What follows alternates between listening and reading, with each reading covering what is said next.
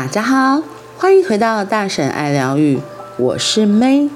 今天的 One Day 有一天，我们要说的是混乱。攀爬混乱的梯子，你会跌落深渊。人生像一盒巧克力，你永远不知道会吃到什么口味吗？人生也可能像一箱炸弹，不知道哪颗会要你的命。不寻常的人做不寻常的事，只是他们经常会犯寻常的错。约翰·鲍威尔热爱航海，他无师自通，学会了驾船，跟职业水手一样熟练。老婆死后，他跟女儿一起生活。二零一三年三月，七十岁的约翰飞到加勒比海贝吉亚岛，跟儿子史蒂芬会合。儿子花了十万英镑为他买了一艘长十九公尺的游艇，命名为马卡亚贝拉。约翰从此在岛上租租游艇，带旅客出海游玩。一年后，儿子在英国给约翰找来两个伙伴：三十五岁的班杰明·梅勒和二十八岁的托马斯·布里顿。班杰明是个水泥匠，有轻微的酗酒和吸毒问题。托马斯以打零工为生，有个四岁的女儿。他的问题是两万英镑的债。约翰是生意太好，需要增加人手吗？原来史蒂芬是一个毒贩，他安排没有犯罪前科的老爸假装是一个开游艇的船长，在贝基亚岛做了一年的生意来掩人耳目。约翰确实需要人手，他开着船来到委内瑞拉，要把一公吨的古柯碱搬上船。他老头子一个人怎么搬得动？史蒂芬找来班杰明和托马斯入伙，答应事成之后各给他们十万英镑和两万英镑。二零一四年八月四日，约翰三人组驾驶马卡贝拉号，船底藏着四十一大包超过一公吨的古柯碱，从委内瑞拉出海，前进英国。这批毒品纯度七十 percent，比市价高十倍，市价要两亿英镑。如果走私成功，可以赚进一亿三千万英镑。绑架英国女王都赚不到这么多吧？三个人乘风破浪，横越大西洋，越接近英国，心情越加兴奋，结果乐极生悲。航行了一个半月后，他们发现食物和饮水带不够，船上有吸不完的毒品，但没有吃的和喝的。狗急会跳墙，但情急不会生智，他们饿昏了头，情急之下居然把骨科捡来充饥，毒品吸一点就会兴奋的要死，这一把真的会死吧？于是约翰向在英国等待接应的儿子求救。史蒂芬当然不能丢下老爸不管，更何况船上装着两亿英镑。他立刻开着他的游艇“海风号”出海去救援约翰。结果情急真的无法生智，他急着出海，带的也不够，所以开到大海。油用完，船停了，船上有一大堆吃的喝的，就是没有油。是不是有其父必有其子呢？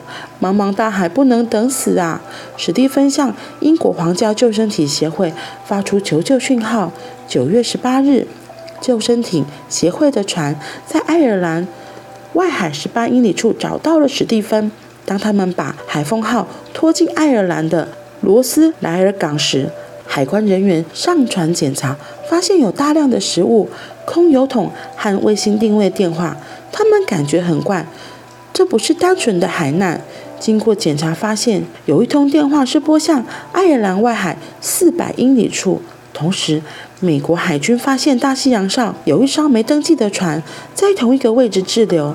他们派出巡逻飞机去查看，发现马卡亚贝拉号。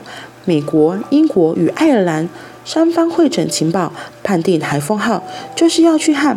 马卡亚贝拉号会合，于是爱尔兰海军派出两艘舰艇去拦截马卡亚贝拉号，还组织六人特工队攻上船。结果约翰三人组就像看到天使一样，开心的要命，最后，主谋史蒂芬被英国法院判处十六年徒刑，约翰被判十年，班杰明和托马斯被判八年。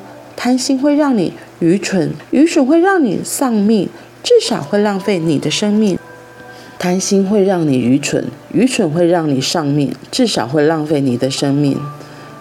天哪，看完这个故事，真的是太贪心了。就是，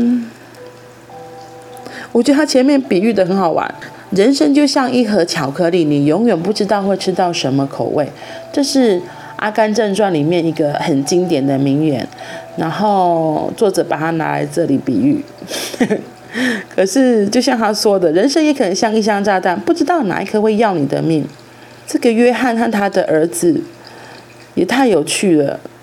如果你的心地不纯正，我猜，就算他们的船准备了足够的油，可能还是会发生其他的状况，让这些毒品没有办法销售出去。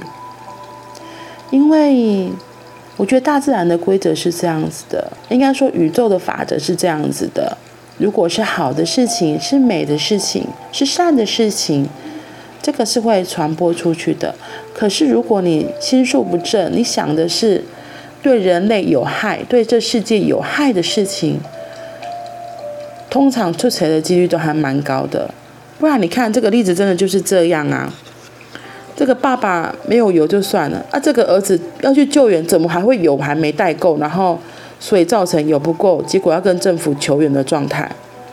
这真的是就是 像他最后的结论一样，贪心会让你愚蠢，愚蠢会让你丧命，至少会浪费你的生命。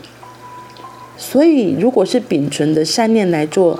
善事来做正事的话，就是一定会有啊不一样的结果，至少不会是像这里这么这么夸张的结果嘛。你如果是存善念做好事，吸引来的也会是善念，也会是好事。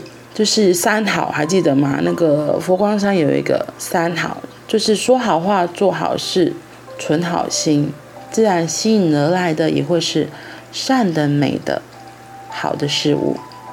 好啦。那我们今天就到这里喽，我们明天见，拜拜。